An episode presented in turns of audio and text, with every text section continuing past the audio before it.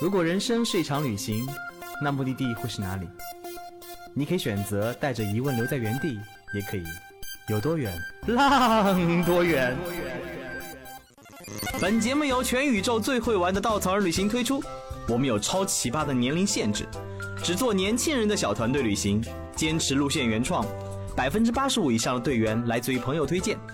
关注稻草人旅行，和我们一起出发，爱上这个世界。欢迎收听最新的一期《有多远浪多远》，我是道哥。今天呢是一期特别让道哥兴奋的节目，因为我在我对面坐了一个非常漂亮的美女，哈哈。哎呀，这开场先有点肤浅啊，但是作为道哥这么肤浅的人呢，呃，我平时还是会关注一些业界比较知名的东西，比如说话剧、戏剧以及音乐剧。啊，相信现在我要说到的这个名字，大家一定如雷贯耳啊，那就是赖声川老师。他的两部剧，我相信上了年纪的人 应该都很了解吧，比如《暗恋桃花源》还有《如梦之梦》，都是道哥在几岁的时候看的，好假。然后今天呢，道哥呢非常有幸的勾搭到了赖老师的团队，了解到了赖老师曾经创作过一部非常有趣的相声剧，叫做《那一夜》。我们说相声。如今已到第七部，第七部呢就是要那一夜在旅途中说相声，所以这部剧中赖老师放入了很多自己的旅行哲学以及观点，就很多旅行话题进行了讨论，非常有趣啊！所以今天道哥请到了本剧的一位主演，来自上剧场的刘涵老师。这个老师叫的真奇怪，你对面座位那么漂亮的美女，让哎道哥心花怒放，来跟我们一起聊聊剧中那些有意思的话题。我们欢迎刘涵老师。嗨，大家好，我就是上剧场的演员刘涵，很高兴今天跟大家在这里相遇。目前呢，我在上剧场担任啊演员这份工作，然后呢，在这一次我们带来一个很有趣的剧，就是那一夜在旅途中说相声。那么其实这个剧本身是男性饰演的两个男生啊扮演的角色，但这一次呢，我们做了一个。大胆的挑战，变成了两个女生来主讲相声，然后呢，就展开了两个人一段相遇。在旅行中，他们被关到了困到了一个小岛上。嗯，这两个人他们截然不同。一个是霸道总裁，他所有的出行一定要六星级配套，吃穿住行绝对要六星级。那另外一个完全不同，他是所有一切从简，背着个背包他就走遍了所有的地方。这两个人相遇，他们的世界观就碰在了一起，然后就发生了这样的一个有趣的故事。他们就在这个岛上，因为一场奇妙的革命被困住了，于是他们就开始漫谈人生。就这样，是赖老师他在生活当中有很清晰的发现和洞察吗？因为其实最近。真的旅行的人当中，女生占的比例远远大于男生。哦，是这样的吗？对啊，尤其是背包型或者自由行或者独自相约结伴旅行的人，女生占百分之八十以上嘛，男生都干嘛去了？打游戏。所以我觉得两不两个男生来讲旅行这件事情，肯定没有两个女生讲旅行这件事有劲儿。嗯，赞同赞同，到时候道哥一定要来现场看我们两个女生来讲哦。那是一定的。哎。首先呢，我们给我们的那个听众朋友普及一下，什么叫做相声剧呢？嗯，其实这个词听起来就觉得很陌生，对不对？对，到底相声还是剧？哎，相声还是演？他是到底在讲还是在演，对不对？其实老师就大胆的突破了他原本的固有形式，他真的设计了一个剧情，在那个剧情中，两个人看似在聊天，其实那个包袱也是以相声的格式来形成的，讲了一个话题，我们来探讨它的可能性啊，有趣的地方在哪里？探讨了它不同的点，其实就是相声传统的形式。是我们把一个东西拆开来讲，再来一个总结。但是这一次呢，我们变成了一个演的形式，它有表演，有人物，然后我们来讲了生活中我们有趣的见闻，所以就有演又有讲，就很过瘾啊。我可以理解为就是相声那种形式，比如说捧哏逗哏啊，还是有有，然后可能两个人为主，但是肯定有一些场景的小变化，还有人加入当中，会让整个相声变得更有趣。没错，好吧。可以的，可以的。意理解了一下，其实我到位到位，查了一下资料。哎，我们都说那个艺术来源于生活，我相信在创作这部剧的过程当中，赖老师一定放入了很多自己的旅行经历，对不对？没错。哎，所以对这两个角色，其实你你应该演的是霸道总裁吧？你看，相反相反，特别漂亮。因为我观念里的霸道总裁都是那种，尤其电视剧里面把我养刁了，都是那种长得很好看的人才能做霸道总裁。看您这样的颜值啊，不演霸道总裁真是可惜了。啊，可能我讲实话啊，可能我们身边的女孩都很不错，然后一起跟我们饰演的另外一个女孩，她的个子就一米七八，你想想，在她的大高个子旁边，就显得我是个背包客了啊。小编，请帮我搞两张票好吗？一定要好吗？然后老师呢，就是把我们放在了更适合我们自己的位置上面，然后让我们去进入了这个角色。所以这一次我在这个剧中扮演的就是这个比较自由的，叫做小游的女孩。她就是一个以前呢是公司里面最红牌的旅行团导游，但有一天腻了，她觉得我在日复一日的讲解过程中，我再也找不到自己生活的快乐，于是她就放下了所有的工作、爱情，她一个人背上了背包，就开始。走向所有未知的地方，可能听说了哦，这个地方的咖啡特别好喝，他就去了；那个地方的日出特别漂亮，他就去了。没有任何计划，他就想要在这种漂泊中去寻找一种自己想要的答案和生活。那他是怎样和这个霸道总裁漂流到这个荒岛上去的呢？因为他就是在密克罗尼西亚，然后认识了几个罗尼西亚。等一下，我想想这是哪里啊？我真的不知道是哪里。嗯，它真实存在，它一定是真实存在的。我们剧本中有很多这样的地方，哈伯斯达特呀，就是你。完全从来没有听过的地方，但是呃，老师他可能真的去过，嗯，然后他就会把它放在剧本里面去让大家认识到这个地方。然后剧中这个女孩她去了哈布斯达特，认识了几个人，她说：“哎呦，有个地方那个小岛啊，景色日出特呃日落特别好看。”于是他就来到了这儿。结果那位总裁他来干嘛的？他是来看海底的火山，他是去享受那边六星级所有的配套的。结果在这个环境下，本来两个人应该是完全不相干的两条线，因为革命发生，所以。所有的一切正常正常的秩序被打断了，所以他们就只好在那里等同一艘船离开这个岛。于是两个人。被迫相遇，就碰撞出了火花，对不对？没错。剧中有哪些好玩的点？提前剧透一下给我们的听众朋友们吧。其实我们剧本里面还有一个人特别搞笑，他是来自于这个海岛的服务生。他是一个一开始他在说英文嘛，但是他只会说一句英文，叫做 Yes man。所以他的回应我们每次都觉得特别的不懂。突然有一瞬间他开始讲中文，他说：“哦，我在中国实习过。”这个故事就开始了。所以他常常会讲一些语法很奇怪的事情啊。我在奶茶店打过工。然后我问他哪两家奶茶店呢？他说一滴滴。我说那是一点点吧。所以他会有一些很奇妙的元素放在里面，就是他会讲一些我们现在服务业里人的身份啊。他们扮演的角色啊，这也是蛮有趣的一个点。这个男生和我们两个女生之间的一个火花。然后还有，说实话，就是我演这个角色的时候，的确有时候内心挺刺挠的。就是它里面会有很多词说的很对啊，因为我会说，我说我觉得你们六星级旅行就是期待高，你脾气会很暴躁啊，你玩什么都会觉得不是很尽兴，不是很爽，你很容易生气啊，还不如像我这样做背包客。他就会说就哦。那是因为你见识比较不足吧？我就听到这种话，太刺痛我了，就是一下子就扎到了我。但是可能这的确是两种截然不同的人的价值观在进行碰撞，所以会有这种很刺痛的地方。但是在这个聊的过程中，可能我也会说呀，那我们背包客其实有很多的体验是你们六星客感受不到的。就是，嗯，我们住得起城堡，也睡得起帐篷，没错，这才是背包客的一种体验方式，对不对？对。当然，那个可能一百次帐篷再换。换一次珠宝差不多了，所以在旅途当中，你自己是一个霸道总裁型的，还是一个背包客型的呢？哎呀，其实你说真的，从我的生活开始讲啊，我肯定自己离这种六星的配套体验是比较远的。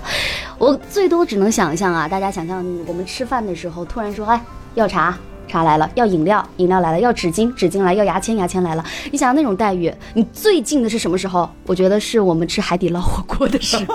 你就就那种感觉，就是那个服务员二十四小时在旁边待命的那种状态啊。那我觉得这是我离六星级最近的时候，但是我的感觉就是他一直有个人在旁边注视着我，我好大压力呀。所以我自己就会觉得，我需要旅行是需要一个放空的过程，我就会喜欢说，那我背着个背包，我自己一个人就走了。我一定是尝试过，我才觉得这个适合我的啊。比如说，大家旅行通常会跟好朋友啊、最亲近的闺蜜啊，然后还有自己最亲近的家人啊，然后你发现这种旅行就变成了什么？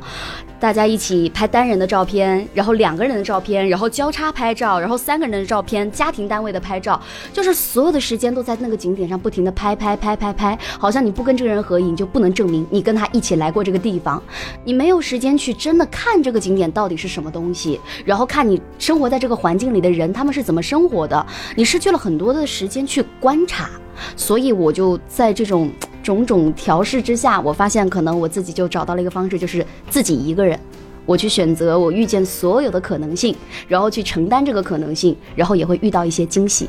嗯，所以其实你你你所讲的是你喜欢一个人去旅行，嗯，然后旅行方式可能介于之间，可能很多的。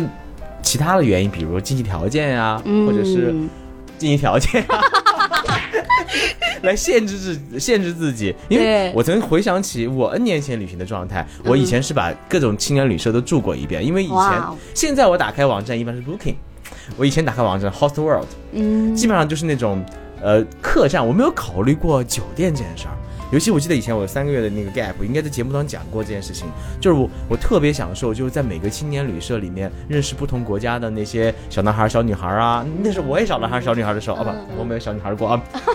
小男孩的时候，那时候最好的状态就是你跟他们一起，尤其是一到晚上，我们可能完成了我们当天的行程，在在青年旅社的那个前台，我们去要杯酒，啊，然后喝着酒聊聊天，那种感觉特别的好。我记得最深，我在斐济的时候，你看斐济是一个非常度假的地方，对不对？嗯但斐济很有意思，他们每个岛都有青年旅社。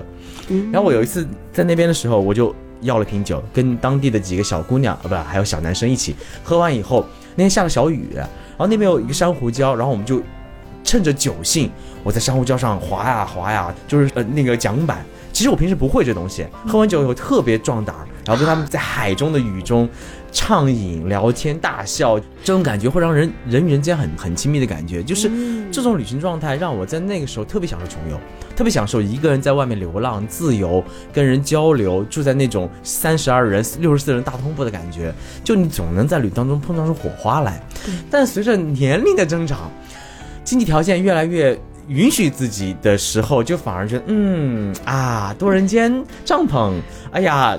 再考虑考虑，就是现在就会享受那种没人打扰，住在一个比较隐秘的酒店里，可能呃那个工作人员跟你保持一定距离感，然后有一种宾至如归的家的感觉，但是完全就是有自己的空间。我相信这可能是年龄、阅历、经济条件等等在改变你的状态。嗯尤其有一年我那次旅行特别精彩，我年头去了一个国家，然后当时是旅游局请我们去的，哇，那些都是 fancy 的六星酒店，吃着各种大餐，一分钱没花过，全程一共花了十几块钱，还买了杯咖啡而已。然后年底我自己去旅行，去的是尼泊尔徒步，全程住了七块人民币的的房间，我真的想起来，都说由奢入俭易，呃不对，由奢入俭难，由俭入奢易。那年我怎么过的，我已经想不起来了。但真的，我觉得旅行状态随着随着你的阅历经历全在改变。嗯所以其实你有没有经历过这么一个感觉？一尤其一个人旅行当中，在路上你会不会有这样的慢慢的变化呢？嗯，我自己有自己做一个结合，我当时是一共是五天的行程嘛，我前面的四天我都在一个比较就是简单的那种酒店里面，嗯，入住，但是最后一天我选择在一个海边，就是在济州岛的一个海边，偶来小路那边有一家民宿，它是有一个特别大的落地窗，你可以直接看到海。然后我当时就是觉得人应该有选择，就是你可以去调试嘛，在你的经济能力的范围内去调试那个比例就好了。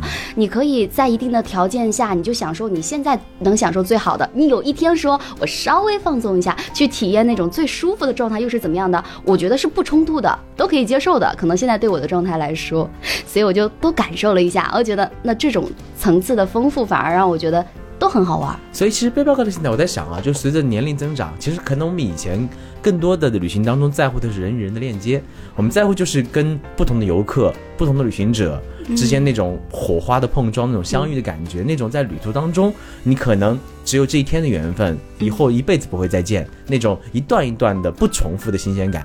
那可能年龄增长以后的话，更核心看待的是我们跟不地的连接，跟当地人的连接。所以很多过程当中，你更愿意去走进当地的生活方式、当地的民俗习惯，跟当地人发生更多的互动。然后这过程当中，其实你更多希望享受，尤其晚上享受一个人的时间。这时候你可能会住更好的酒店，租更加私密的空间。我觉得这可能是随着自己心态的变化在发生改变。嗯，所以其实无论是背包客也好，无论是那个穷游也好，无论是奢游也好，其实看你的心态。如果你是一个完全开放的心态，你在哪里都能接受到各种各样的信息也好，连接也好，能体验到这个世界真实的一面、嗯啊没错。。但是我们这个里面说的就是霸道总裁他的旅行方式是怎样的呢？他就是去过世界上最好的，比如说纽约的四季酒店，体会到那种泡澡只要六十秒浴缸的水就放满了，然后这边最好的香槟酒、最好的鱼子酱全部开好了，他随便摇摇手吃或者不吃就决定了。那最体贴的服务那就是香港文华酒店，你要看书的时候，那个书本你是看书睡着了，然后书本放在旁边贴了个小标签，告诉你已经看到哪，上面还写着你的名字，就是有很多种体贴到微的一种细节吧，就是都在我们剧本的故事中会体现出来啊。听完以后，我觉得也是一种打开了我的眼界，对于另外一种方式。但我觉得每个人还是要找到最适合自己的最重要。哎，我相信啊，这些经历应该都是赖老师自己的体验吧？他应该经历过背包客时代，也经历过这种爆炸总裁时刻吧？对，所以我们常常就是会跟赖老师讲，哎，老师这个剧这个地方我们都从来没有去过，我们也不了解啊。其实这个剧本就是打开赖老师的私人旅游秘籍，他就会告诉你去哪里玩是我最舒服，去哪里玩是你想到享受到最高级的。就是我觉得旅行很私密的这件事情，但是老师把它全部放在了我们的面前。啊，去，其实我印象最深的就是老师他选择说有一个很大的篇幅在讲他在印度的一段 穷游吧。然后，但是他有很辛苦的过程，因为你看，无论去哪里，十八个钟头、二十四个钟头的穷游，坐着火车风尘仆仆赶到另外一个地方，也有被人就是插队啊，各种不确定的因素啊，改变了他原本想要的目的。但是在这种打断的过程中，他就是在不断的接受人生的变化吧。然后最后他发现了这种接受带给他另外一种体验，而且他看到了很多人，他就是在最贫穷的状态下，他们依旧能保持快乐。他有看到高，也有看到过低。所以他的生命有这样的起伏过程以后，他写了这部剧。哎，所以赖老师他在这部剧当中想表达什么观点呢？他更加倾向于是霸道总裁式的旅行，还是背包客式的旅行，还是说他价值观里面有两者的融合和思考呢？嗯，他其实我觉得这就像两个小人在打架，其实说白了就是两个小人在打架，到底是哪一种是最最牛的呢？好像在探讨这件事情。但是就像我们剧本最后有一句话说：“你既然旅行了这么久，你去过那么多地方了，那你有没有想过，在你看来这个世界越来越大还是越来越小？”哦，其实这是个观念问题。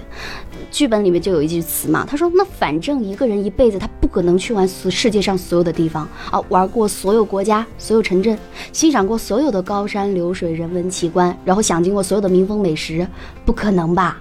但是人就会有个欲望，说我要去试一试，我要去看看最好的在哪，最高的在哪，最厉害的、最新鲜的在哪。然后在我们剧本最后的落脚点，我觉得那算是一个这个剧本的回应吧。他有一段话是这个背包客说的，就是当他看遍了所有的一切的时候，他就在一个街头上，他突然就看到了一对夫妻推着婴儿车过来了，那个婴儿哭了，然后那个妈妈把他抱起来开始哄。这一刹那，他突然想通了一个问题，就是人无论走到哪儿。你都在重复着同样的事情，活着、长大、结婚、生子、养育子女。其实你不论走到哪都是一样的，生命就只是生命而已。所以，现在老师并不想通过这部剧来告诉大家，我们是要选择背包客式的旅行，还是霸道总裁式的旅行，而是在旅行当中你能获得什么，你能看透什么，能不能看见自己，就是三大问题。我是谁？我在哪里？我要去向何方？对对对，有点这种感觉吧。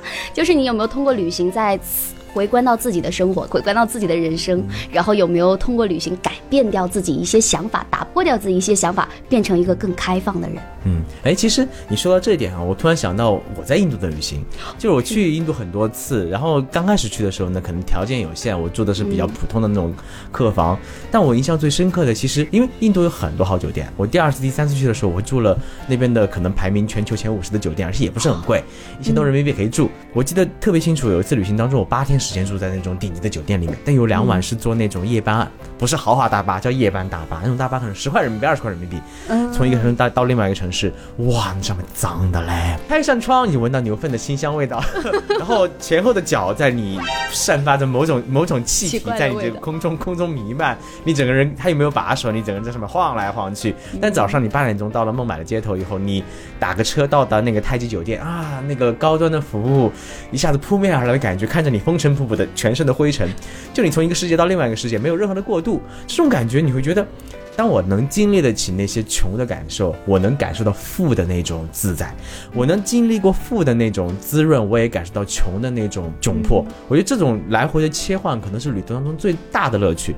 就是世界大与小，不在于我们享受的程度，而是在于我们心中能不能装下这个世界的大与小。如果我们能享受得起古堡，享受享受得起六星的服务，同时能敢于去面对那些穷困，敢于去面对那些窘迫，同时在过程当中，你你就能。走得更远，走得更深，看得更多，这过程我相信才是一种更好的旅行心态吧。嗯，没错，总结的特别到位，我觉得也说出了赖老师想说的话。那在旅途当中，你有什么特别特别想分享的故事吗？嗯，就是在我那一次旅行当中碰到了几件很有意思的事情啊。就是当我在济州岛的时候，我当时因为实在是牛岛的距离离市中心很远，于是我就报了一个一日团。这个一日团呢，我就遇到了一个导游，这个导游是个韩国人。但是我们上车以后，他说着流利的中文啊，我就说，哎，怎么你中文讲的这么溜？他说，哦，我以前是在首尔一个银行里面当那个高层的。我以为他要说我在 EDD 打过工。哦，他他在中国实习过啊，然后后来呢，他就跟我讲，他过去会常常到中国出差，然后他会有很多的会，所以他练习了这方面的技能。但是他有一年，他突然就决定他不想要过这样的人生了，然后他就决定他要去做一个自驾游导自驾游的导游，然后他就每一天。随时开着他的一个小车，一共七个座位，他会迎接七个不知道从哪里来的客人，大部分是中国人为主。然后他就会跟我们去聊在哪里玩，怎么玩，去提供一些建议。然后我就在想，他从那样一个位置为什么会选择到这儿来呢？然后我就加了他的微信，我就看了他的朋友圈，我就看到了他一年四季就是跟他的妻子会从不同的角度去在济州岛上面拍照。他知道一年四季哪里的冬天的雪景，你可以看到覆盖着济州岛哪个角度看过去最美。他知道哪里枫叶。红了，他知道哪一片麦田熟了，是黄的，一片金黄的。哪个海岸这个季节没有人，但是是最美的样子，我就觉得很感动，真的很感动。我觉得他已经选择要放弃掉一种刻板的人生，去选择一种自由的状态。所以当时我就有被他这种选择给打动到。如果你被打动，你可以来尝试做我们的领队啊。比如说，你可以两个月带一次啊。这种方式的话，你可以。去到同一个地方见一个同一个老乡，每年去给他打个招呼，见照个面，然后可以在同一个酒吧喝很多次酒，尝试哪种酒不一样。你可以去一年在同一个地方看日落，从不同的角度降下去的样子，而且你可以认识不同不同的年轻人，志同道合的人一起跟他们旅行，这种感觉会很自由，对，因为上瘾的。我们很多的领队都这样子，他可能从事的是以前的金融行业、IT 行业、医生、律师等等等等，他们都会选择放下他们的职业，或者说暂停他们的职业，来开始开启一段很自由的人生。嗯，这是我。瞬间在那一瞬间感觉到被治愈了，我是觉得。你不要觉得生命当下只有那一种选择，它有无数的可能性。就是在他的身上，我就看到了这一点，我会觉得很感动。然后我会觉得，哎，在我的生活中，我应该也要相信自己不是在一条死路上走着。只要我选择，它有很多种重重启的方式。我觉得是这样的一种感觉。然后还有一种体验，就是有一回我到比较偏远的一个海滩了嘛，然后我自己晚上要走的时候，因为太晚了，其实已经没有就是出租车啊可以回到市区。那个地方离市中心大概十多公里，是比较偏。远的一个地方，然后这个时候我其实挺害怕的。那个时候已经晚上八点多了，然后我就碰到了一个女生，一个韩国的女生啊，然后我就。鼓起勇气上去搭讪了，因为我觉得漂亮的女生应该不是坏人。然后我就问他说：“哎，我怎么办才可以回到市区？”用我蹩脚的英英语在跟他交流。然后跟我说：“哦，我不回市区，但是我可以帮你找这种方式，就是有一个有公交车，我可以带你去公交车站。”于是他就把我引到那个公交车站，我就一直用 “thank you, thank you” 这种简陋的表达我的感谢。然后等他走了之后呢，我就在那站着等了，开始等车。过了一会儿，他突然气喘吁吁的又跑回来，他跟我说：“对不起，我跟你说的位置反了。”他告诉我，他说的那个公交车的方向不开往市区，对，应该去对面。于是他就带着我走，继续走，走到对面的那个车站里，在那里跟我等。我说你可以走了，没关系，我可以在这里等到车来。他说不。我要陪着你，我要等着那辆大巴车来。我说真的没有必要，我当时已经觉得他能够帮到我这个程度，我已经非常温暖了。然后但跟他说我要陪你一起等，等到那个大巴车来了以后呢，他就上车跟司机说，他告诉了给他看了那个韩文是我要到的车站，他说确定一定会到这个车站吗？然后那个司机说是的，然后还跟那个司机嘱托说他是。中国人，到时候到那的时候，你可以提醒他一下，然后他就他就下车了。我就当时就只是把我身上仅有的饼干、点心都送给了他，表示感谢。然后我就坐在车上的时候，你知道，在那个大巴上，这边是韩国的大妈、大叔，然后都是一些年长的人。然后在那辆车上，大概一个小时的时候，快要到市区的时候，他们就在不停的回望着你，看到看着你，大概的语言我听不懂，但我知道他们在说，马上就要到了，下一个就是你要下的地方了。然后当我到。到了那儿，司机还有那几个叔叔阿姨都在他们的注目中。他说：“去吧，去吧，去吧。”然后那个时候，我当时觉得很冷，在街上也没有没有人，但是我心里真的特别的温暖。在一个陌生的地方，我突然被陌生人关心关怀，他关注着你有没有平安的到达，那是我觉得我接收到过最温暖的陌生的善意。然后我就在想，我会不会把这种善意也可以带回到我的生活？当我遇见陌生人，他不是外国人，他就是我身边的人，路人，平凡的人，我能不能把这种善也放回来？然后这就是我在旅行中意外得到的收获吧。其实旅行当中经常会被那种陌生人的善意给治愈，嗯而且我们会把这种善意往外传递，这也是旅行当中美好的一面。对他真的很棒，他真的很治愈我。所以你享受当演员这个过程嘛？因为都说演员在体验不一样的生活方式，就跟旅行有的时候感受一样的。其实我们读书，呃，旅行本身也好，或者说演绎别人的生活方式也好，其实不断的在尝试着新鲜的东西。嗯，我是觉得这种心给我的生命力。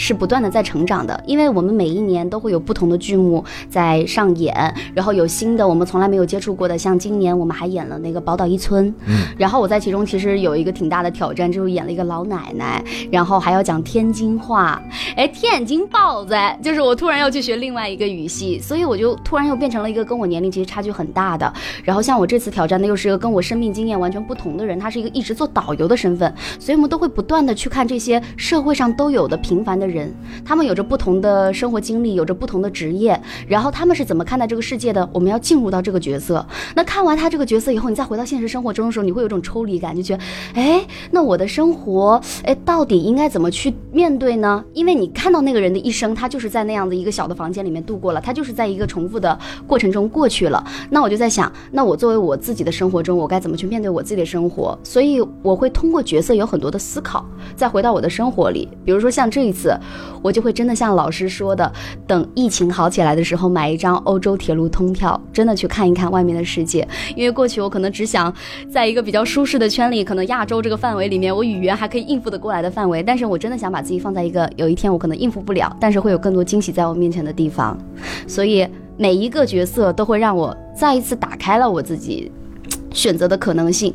嗯，那这一次扮演的一个相声剧的角色，跟你之前扮演角色当中有什么样不一样的感受吗？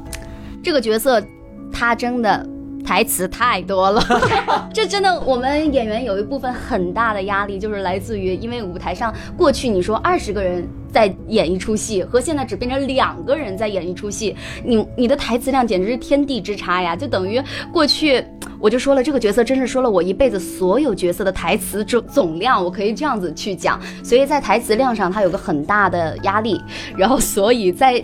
背台词的时候，我们都有一些很大的崩溃啊，像比如说我们说到呃文艺复兴啊、巴洛特啊、中中世纪啊、达芬奇、拉斐尔啊、米开朗基罗啊、现代美术赛上、梵高、毕加索、莫奈、马内、雷诺啊、玛格丽特、康定斯基、夏加尔，你说了一大串的名字，菜名一样。哎，真是报菜名一样。还有，真的我们在过程中认识很多我们过去从来不认识的人、不认识的地方，然后我们就真的是打开 Google 的地图去看那个地方到底长什么样，然后看那个地方的建筑到底是怎么回事儿，然后老师戏里说的那个点，它到底那个地方发生过什么样的故事，老师会讲这些事情有什么样的隐喻吗？我们就真的会去了解很多我们过去从来没有去见解过的东西。我真的觉得，哦，原来过去我真是一个文盲。赖老师真的是把他生活阅历以及他的专业知识，以及他对舞台剧、相声以及各种各样的专业知识全部融合在这个剧里面，嗯把那是价值观完全一种方式呈现了。对，哇，好突，真的好期待哦！嗯告诉我们的听众朋友什么时候上上啊？这个剧我们在一月二十二号到三十一号，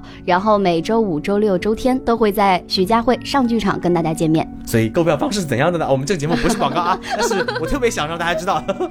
就是大家可以在微信的平台搜“上剧场”，然后就可以有我们的购票的方式，大家可以到时候没关系，来看我们我们哦我们在我们的评论简介里面会详细的给出这一次的购票方式欢迎大家在嗯。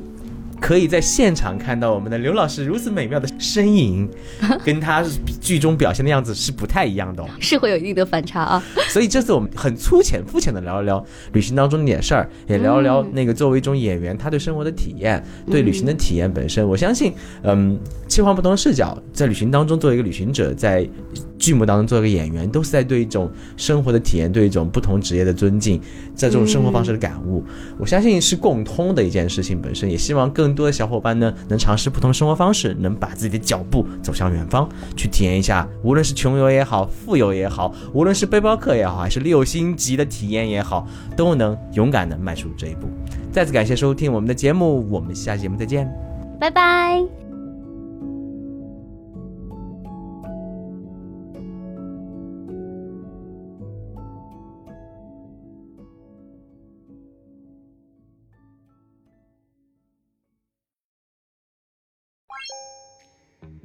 作为一家目的地集合的旅行公司，在哪里都可以和刀哥一起浪。